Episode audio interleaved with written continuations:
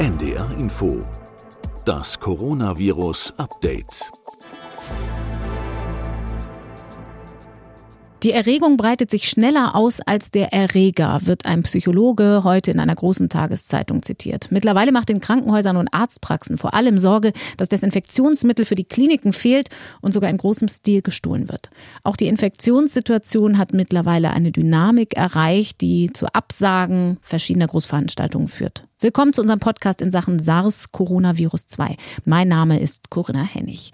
Fast alle Bundesländer melden mittlerweile Infektionsfälle. Das Robert-Koch-Institut rechnet mit einer globalen Ausbreitung. Wir wollen Fragen klären, die sich entlang der Sorgen der Verbraucher stellen, aber auch in größeren wissenschaftlichen Zusammenhängen, um das Virus zu verstehen und das, was da gerade in unserem Land und weltweit passiert. Und dazu sprechen wir auch heute wieder mit dem Virologen Professor Christian Drosten. Hallo, einen herzlichen Gruß nach Berlin. Guten Morgen.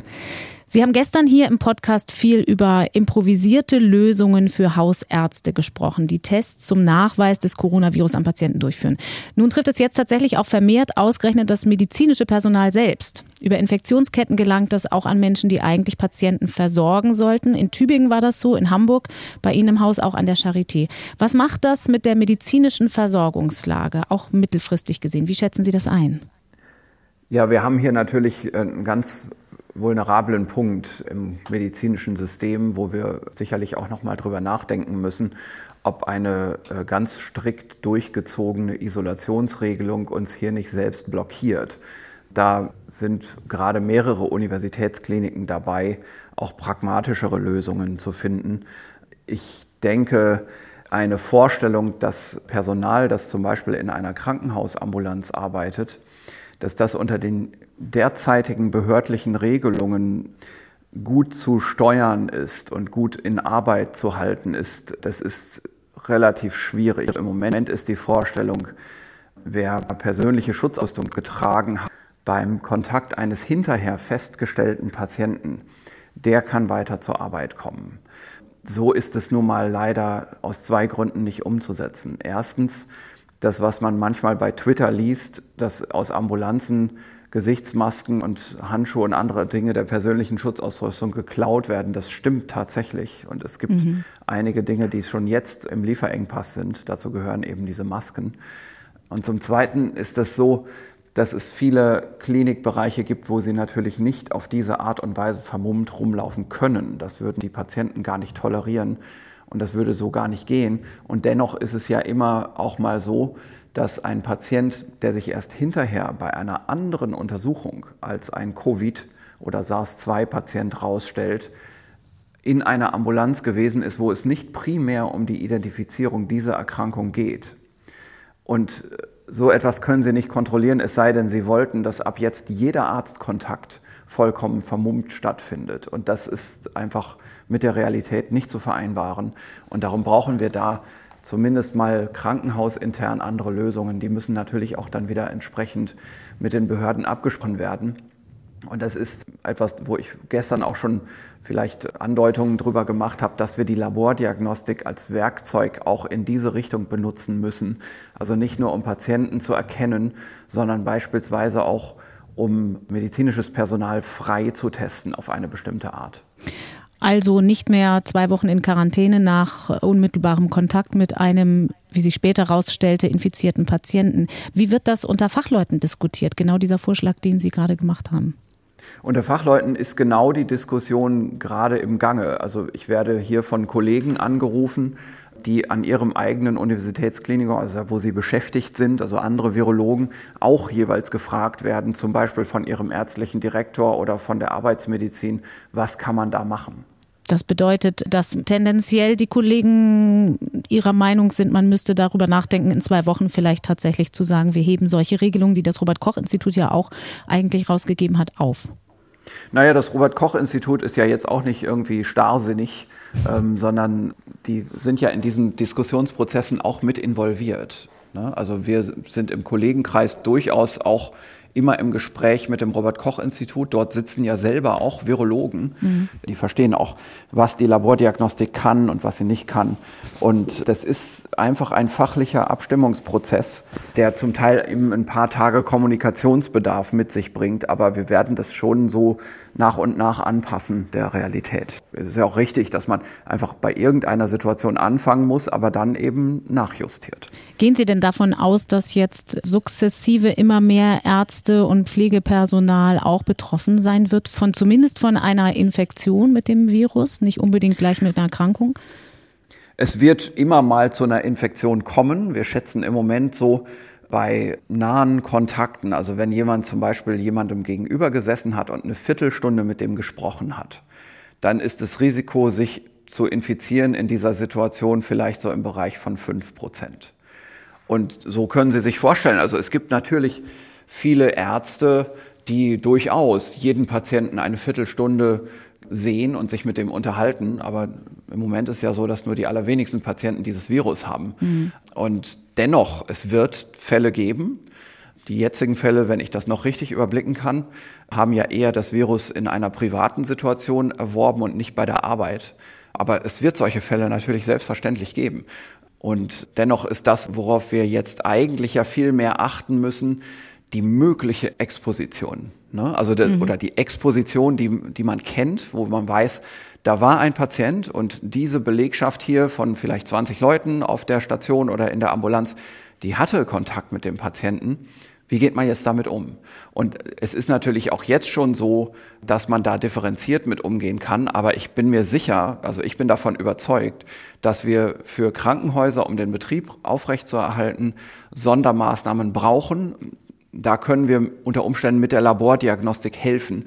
Denn es ist glücklicherweise so, dass die Laborteste, die wir haben, viel empfindlicher sind als die eigentliche Virusausscheidung. Also das, das will bedeuten, wenn jemand noch gar nicht richtig krank ist, sich aber infiziert hat und schon so langsam anfängt, dieses Virus in seinem Hals zum Beispiel zu vermehren, dann sehen wir das im Labortest schon ein, zwei Tage bevor diese Person infektiös wird.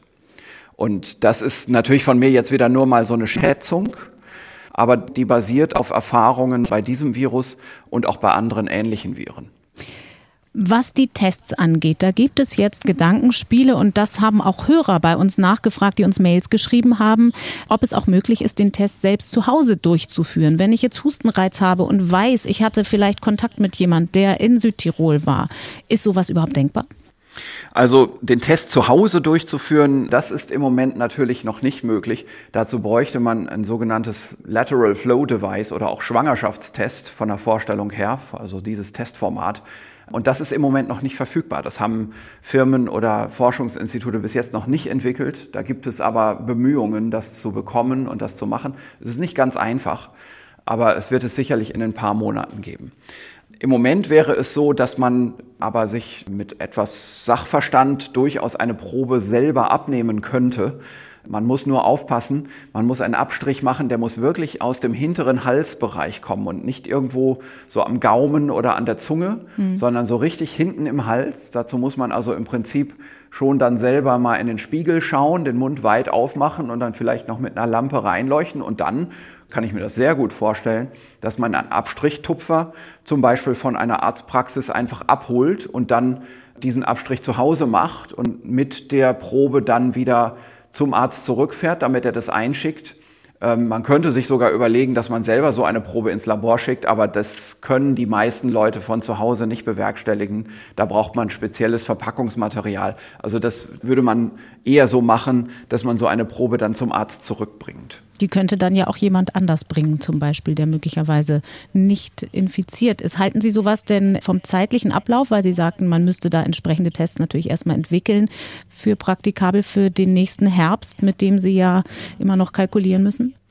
Ich hoffe sehr, dass wir bis zum nächsten Herbst auch Lateral Flow Devices haben, also solche Schwangerschaftstests artigen kleinen, wie sagt man, also kleine Vorrichtungen, ja, genau, Testkits, das kann man dann natürlich schon zu Hause verwenden. Und wenn es wirklich so sein sollte, dass wir eine große Infektionswelle kriegen, dann brauchen wir die Zusammenarbeit der Bevölkerung und brauchen auch diese Möglichkeit, dass Personen sich zu Hause selbst testen können und dann vielleicht Bescheid sagen, dass sie positiv sind und jetzt nicht zur Arbeit kommen.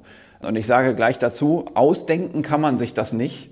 Wir können im Nachhinein mit einem ganz leichten Antikörpertest beweisen, ob das stimmt oder nicht. Im Nachhinein. Selbst wenn der Patient dann wieder gesund ist, selbst nach zwei, drei Wochen.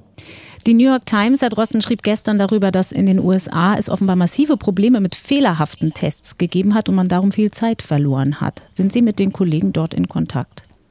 Ich bin indirekt mit den Kollegen in Kontakt. Ich habe die immer mal in WHO-Telefonkonferenzen mit am Ohr. Das ist aber jetzt nichts, wo man sagen muss, da muss man unter Kollegen drüber telefonieren. Das sind alles keine Mysterien. Die haben einfach einen Fehler gemacht bei der Verteilung des Testes. Kleinen Detailfehler. Und ja, das ist inzwischen schon längst behoben.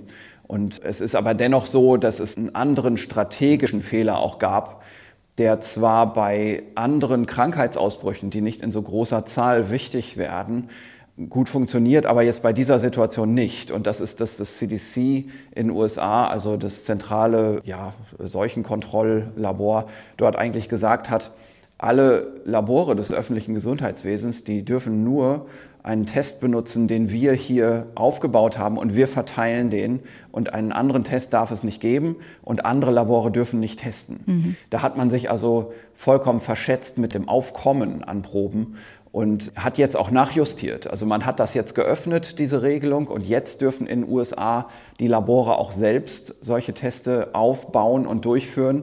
Das Problem ist aber, dass da immer noch ein Meldeprozess an die FDA, also an die Food and Drugs Administration, dazugehört, den wir hier auch bei uns in Deutschland zum Glück so in dieser Art nicht haben. Wir haben also die Möglichkeit, innerhalb von einem qualitätsgesicherten Laborumfeld und unsere Diagnostiklabore sind alle qualitätsgesichert, auch in dieser Situation einfach neue Teste einzuführen. Und äh, das ist in Deutschland extrem gute Situation, ein extremer Vorsprung, den wir hier bei uns im Land haben, dass wir so eine gute Qualifikation der niedergelassenen Labore haben und dass unsere Regelungen diesen niedergelassenen Laboren auch keine Steine in den Weg legen und dass wir natürlich auch sehr früh alles, was man braucht für den Test, verfügbar gemacht haben und verteilt haben, sodass wir in Deutschland, da bin ich ganz fest davon überzeugt, eins der am besten ausgestatteten Länder sind in ganz Europa, vielleicht in der ganzen Welt, um Diagnostik zu machen.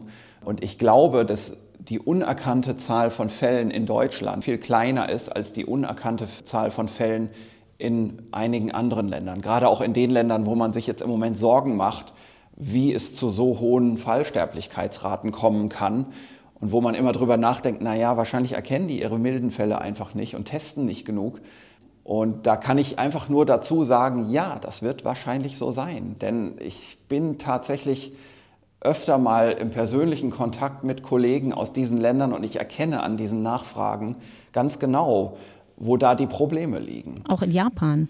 In Japan bin ich nicht so stark im Kontakt. Ich habe aber auch da Kenntnisse, die mich vermuten lassen, dass es in Japan ein sehr reguliertes System gibt. Vielleicht könnte es da ähnliche Probleme wie in den USA geben, aber ich kenne mich dazu nicht gut aus, speziell mit Japan.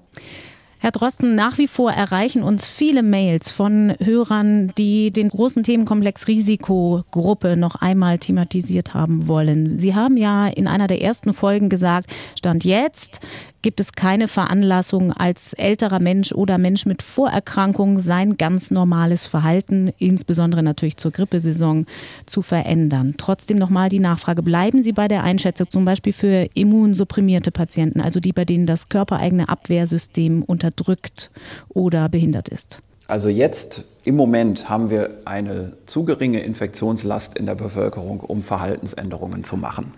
Wir können das im Moment nicht empfehlen. Es ist also auch nicht so, dass Patienten, die eine Grunderkrankung haben, inklusive auch immungeschwächter Patienten, die ein normales Alltagsleben führen, dieses Alltagsleben jetzt verändern. Das ist jetzt nicht die Zeit dazu. Es könnte sein, wenn wir eine sehr starke Infektionswelle bekommen. Und diese starke Infektionswelle, die könnte kommen, entweder jetzt in der direkten Entwicklung, also sein, dass wir weiterhin immer weiter steigende Fallzahlen sehen, mhm Oder, und das würde ich nicht für, für unwahrscheinlich halten, es könnte auch so sein, dass sich das jetzt im Frühjahr und Sommer abschwächt, das ganze Geschehen und auch so ein bisschen in Vergessenheit gerät. Und dann vielleicht im Winter plötzlich überall unerkannte Fälle sind. Das ist dann so eine landläufige Erkältung, die man nicht groß bemerkt in der Bevölkerung. Und dass dann plötzlich, wenn es kälter wird und eben die besseren Übertragungsbedingungen für das Virus wieder entstehen, dass wir dann auf einmal ganz viele Fälle haben. So etwas könnte passieren. Und dann vielleicht, wenn es zu so einer wirklichen kompakten Infektionswelle kommt, dann würde man schon auch Risikogruppen empfehlen, ihren Alltag zu ändern. Also dann könnte man sich schon vorstellen, dass ein immunsupprimierter Mitarbeiter in einem, in einem Bürobereich zum Beispiel mal für eine Zeit, zwei Wochen oder so, eindeutig ein Homeoffice Gebot bekommt, mhm. auch vom Arbeitgeber. Bis dahin haben wir noch viel Zeit, um solche Dinge ja auch äh, zu regeln und zu, zu besprechen. Da sind ja sehr viele Instanzen beteiligt.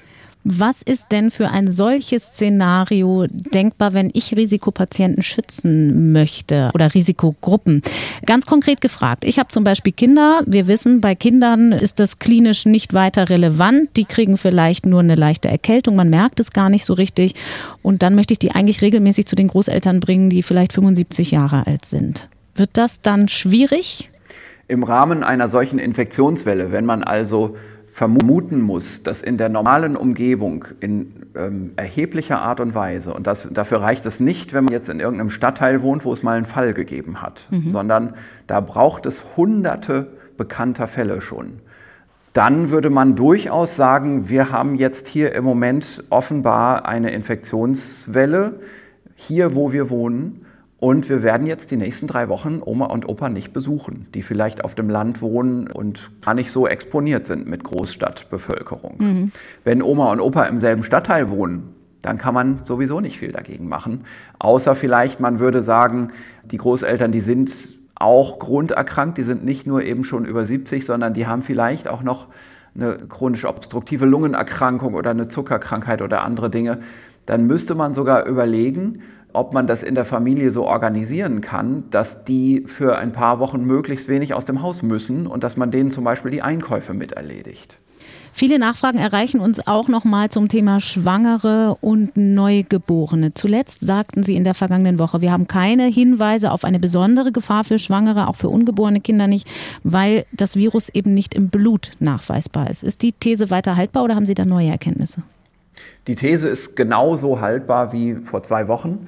Und es ist auch nicht so, dass ich das nur basiere auf so einer einfachen Überlegung, aha, da ist ja kein Virus im Blut, da kann ja nichts passieren, sondern das basiert natürlich auch auf klinischen Studiendaten aus China. Das ist durchaus schon angeschaut worden. Und die Berichte, die es dazu gibt, die sagen einfach genau das, dass Schwangere nicht besonders gefährdet sind. Bei der Übertragung des Virus, welche Rolle spielen da eigentlich Tiere? Wir wissen ja zwar nicht genau immer noch, woher, von welchem Tier das Virus kommt, aber wenn ich das richtig verstanden habe, gilt es als gesichert, dass es um eine Zoonose geht, ursprünglich in China. Können auch Haustiere das Virus übertragen, wollen viele, viele Hörer wissen. Ja, es ist ein Bericht vorhanden aus Hongkong. Ich weiß gar nicht, ob der schon formal publiziert ist, dass mal ein Hund das Virus hatte, aber nicht in hoher Konzentration. Das wurde da gleich dazu gesagt. Und ich kann mir schon vorstellen, und das weiß ich eben aus Erfahrungen mit Tierversuchen, also es ist ja das gleiche Problem, wenn man ein Tiermodell aufbauen will. Da nimmt man sich auch ein Virus und gibt das in ein Versuchstier rein. Und im Moment zum Beispiel geht es häufig ums Frettchen. Und das Frettchen ist ein Karnivore, also sowas wie ein Hund von der Säugetiersystematik her. Und da muss man dann schon hohe Virusdosen so einem Tier geben in den Hals, damit das Virus da anwächst. Mhm. Also das ist jetzt nicht so einfach, dass man sagt, man nimmt ein Virus aus dem Menschen und das kriegt der Hund so beim Husten ab und schon ist er krank. Mhm. So funktioniert das nicht. Die Viren sind schon auch nach relativ kurzer Zeit an ihren Wirt angepasst. Und das ist jetzt nun mal bei diesem Virus inzwischen der Mensch. Und die verlieren dann auch generelle Eigenschaften andere Wirte zu infizieren. Und es ist immer so, wenn man so ein menschliches Virus in ein Tiermodell bringen will, da gibt es erst eine Anpassungshürde Und bei jedem möglichen Übertragungsvorgang auf ein Haustier wird das auch so sein, so dass ich schätze, dass Haustiere möglicherweise schon hier und da mal mit dem Virus erwischt werden, wie sie das haben. Andererseits aber wahrscheinlich jetzt nicht unbedingt gleich zum Überträger werden, also in dem Sinne, dass sie so richtig das Virus ausscheiden in hoher Konzentration, so wie der Mensch das tut. Das sind jetzt Ideen, die wir hier in so einem Podcast auf eine Hörerfrage hin besprechen, wo man einfach dran sieht, wie wichtig das ist, dass jetzt Forschung gemacht wird zu all diesen Themen. Mhm. Ne? Also das Bundesministerium für Bildung und Forschung, BMBF, hat gestern einen Aufruf zu Forschungsanträgen veröffentlicht, wo das sogar schon mit drin steht. Also die haben auch schon daran gedacht, dass dieses Thema erforscht werden muss. Und da werden wir bestimmt in Deutschland jetzt in den nächsten Wochen Anträge sehen, die das beforschen wollen, also von, von Wissenschaftlern, die das beforschen wollen und dafür Geld brauchen. Und die werden wir dann begutachten und im Kollegenkreis und werden in vielen Fällen auch sagen, ja, los geht's. Das machen wir jetzt, diese Arbeit, um diese Fragen zu beantworten. Wie wichtig ist es denn jetzt gerade in diesem Forschungszusammenhang rauszufinden, wo das Virus seinen Ursprung hatte? Da war vom Pangolin, so einem schuppigen Tier, das mhm. aussieht wie ein Ameisenbär, die Rede. Dann hieß es, das war es doch nicht.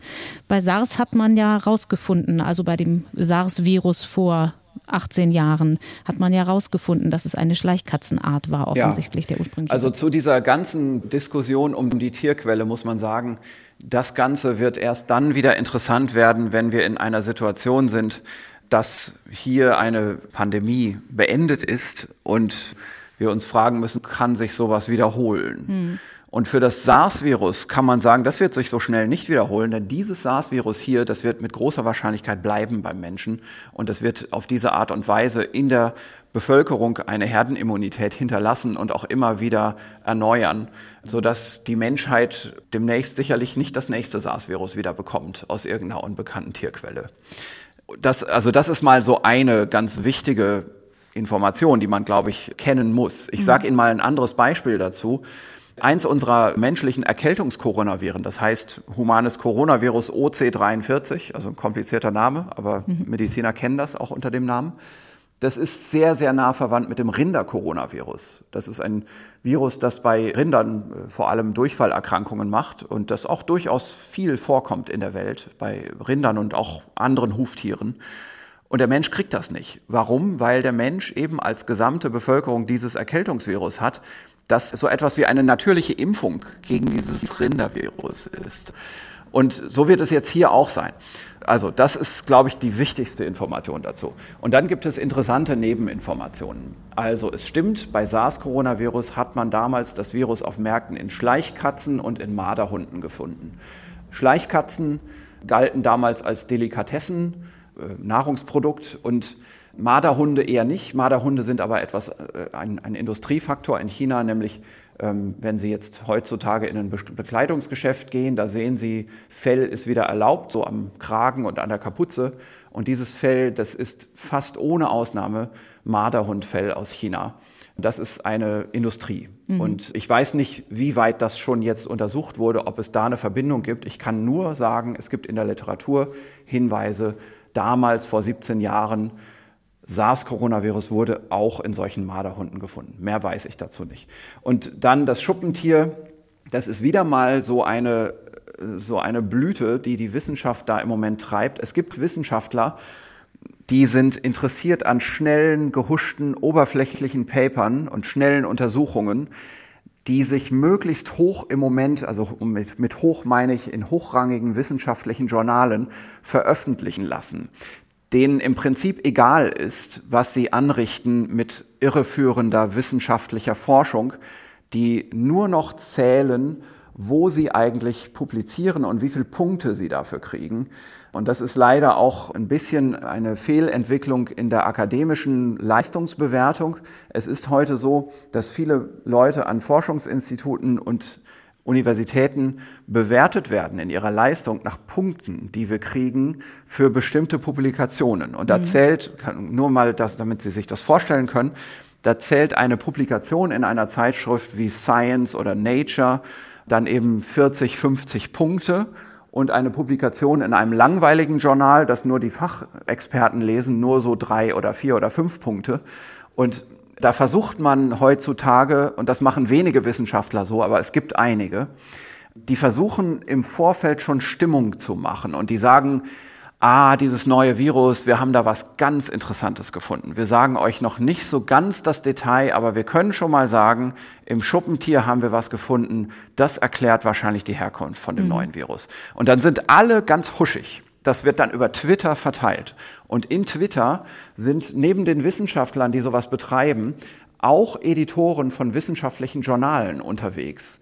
Und die sehen das dann. Und die, denen läuft im Prinzip schon das Wasser im Mund zusammen, weil die hoffen, dass sie ein Manuskript bekommen von diesen Autoren über diesen vermeintlichen Sensationsbefund.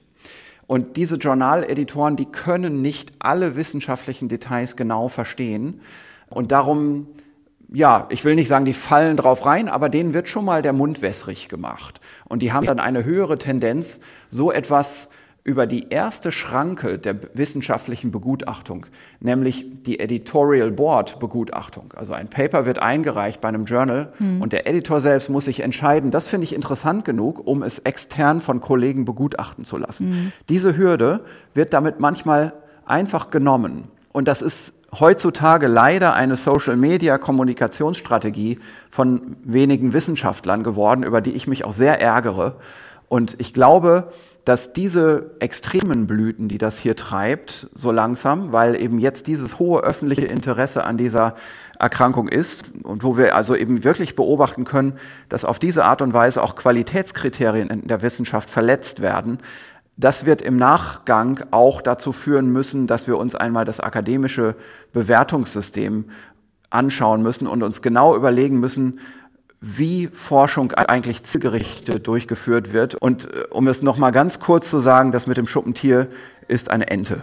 Das, das sind zwei Gruppen gewesen, die haben Daten publiziert und erklären alles andere als die Herkunft dieses Virus. Sie sind ja aber jemand, der grundsätzlich sagt, wir wollen unsere Informationen, wenn sie dann belastbar sind, mit der Öffentlichkeit teilen. Sie haben ganz früh gesagt, eigentlich muss alles raus an die Öffentlichkeit.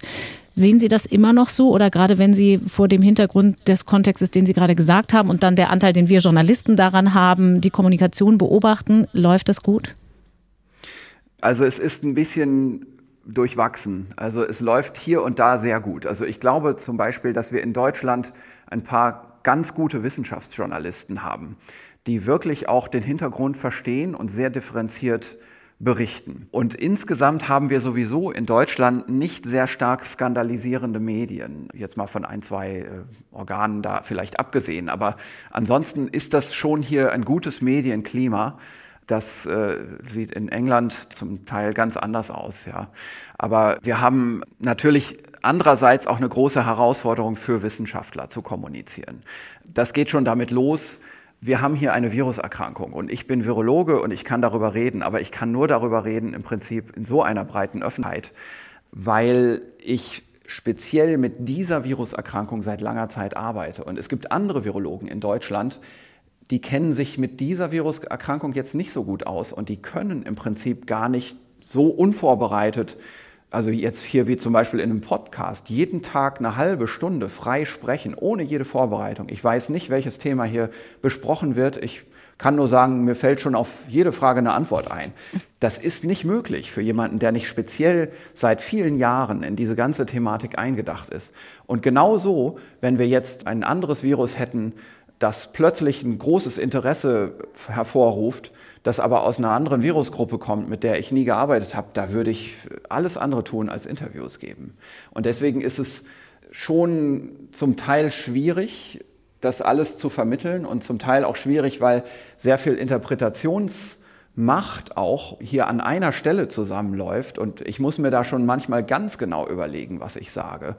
Und dann kommt es natürlich dazu, dass vieles missverstanden wird oder auch missverstanden werden will. Also es gibt Leute gerade in sozialen Medien, die benutzen alles, egal was irgendjemand in der Öffentlichkeit, in, in einer breiten Öffentlichkeit sagt, gegen diese Person. Und die gehen sofort persönlich. Also ich werde inzwischen durchaus überhäuft mit Hasskommentaren und ähm, E-Mails, die mich diffamieren wollen, und die mich persönlich angreifen. Und das ist meine eigene E-Mail-Adresse, das ist Twitter, das ist, äh, sind bestimmte andere Kanäle, wie man mich hier über die Uniklinik erreichen kann, weil es ja auch natürlich, ich bin ja Arzt. Mhm. Es muss ja sein, dass Patienten auch mal einen Charité-Professor anschreiben können. Da gibt es also dann zum Beispiel Kontaktformulare und so weiter.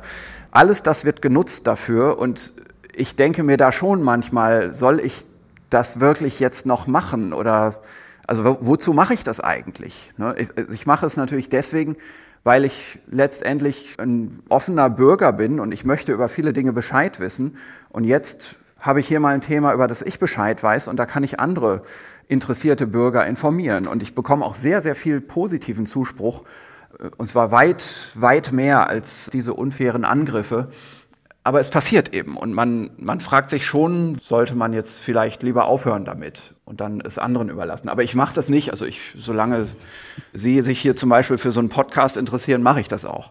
Das tun wir und das tun vor allen Dingen auch unsere Hörer und wir bekommen wirklich eigentlich ausschließlich positive Rückmeldungen, gerade auch darauf, wie Sie die Dinge erklären, Herr Drosten. Von daher freuen wir uns, wenn wir auch morgen nochmal mit Ihnen sprechen können und Gut. entlassen Sie für heute in den Tag. Vielen Dank für heute. Alles klar. Wir freuen uns weiter, eure und Ihre Fragen entgegenzunehmen unter meinefrage.ndr.de. Wir können leider bei weitem nicht alle Fragen hier im Podcast stellen, versuchen sie aber ein bisschen zu bündeln zu größeren Fragenkomplexen. Dieser Podcast findet sich immer mittags mit einer neuen Folge unter ndr.de slash Corona-Update in einem durch und natürlich in der ARD Audiothek. Mein Name ist Corinna Hennig. Wir sind morgen wieder da und wollen dann auch ein Versprechen von vergangener Woche einlösen und darüber sprechen, was bedeutet es eigentlich, wenn das Virus mutiert. Für heute sage ich Danke fürs Zuhören. Das Coronavirus Update. Ein Podcast von NDR Info.